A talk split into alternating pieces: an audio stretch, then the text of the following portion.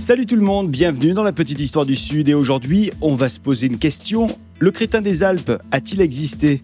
Oui parce que dans le Sud on entend souvent parler du fameux crétin des Alpes. Mais d'où vient cette légende? Enfin cette insulte?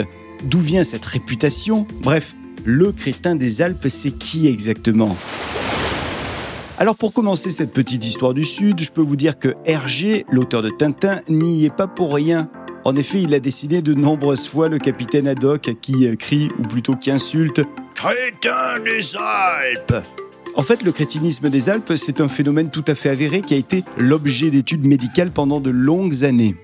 Au début du 19e siècle, les autorités de la Suisse, de l'Italie ainsi que de la France commencent à se rendre compte qu'il y a dans les régions alpines des trois pays beaucoup de personnes qui souffrent de symptômes similaires c'est-à-dire que ce sont des personnes qui ont des problèmes de croissance, des insuffisances thyroïdiennes, des déficits mentaux, de la surdité également.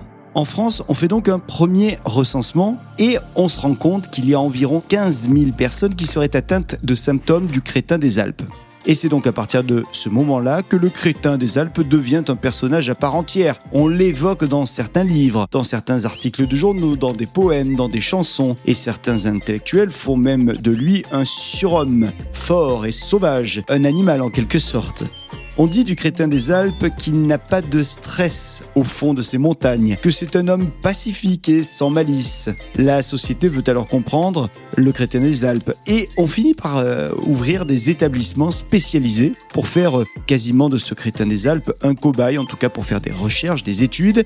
Et finalement, c'est en 1922 que le mystère est percé. Le crétinisme des Alpes semble être la conséquence d'une insuffisance d'iode pour les habitants des Alpes qui se trouvent éloignés des mers, en altitude et qui ne mange que très peu de poissons. Du coup, une alimentation plus iodée va résoudre rapidement le problème, mais la renommée du crétin des Alpes, elle, va continuer son chemin jusqu'à cette petite histoire du Sud.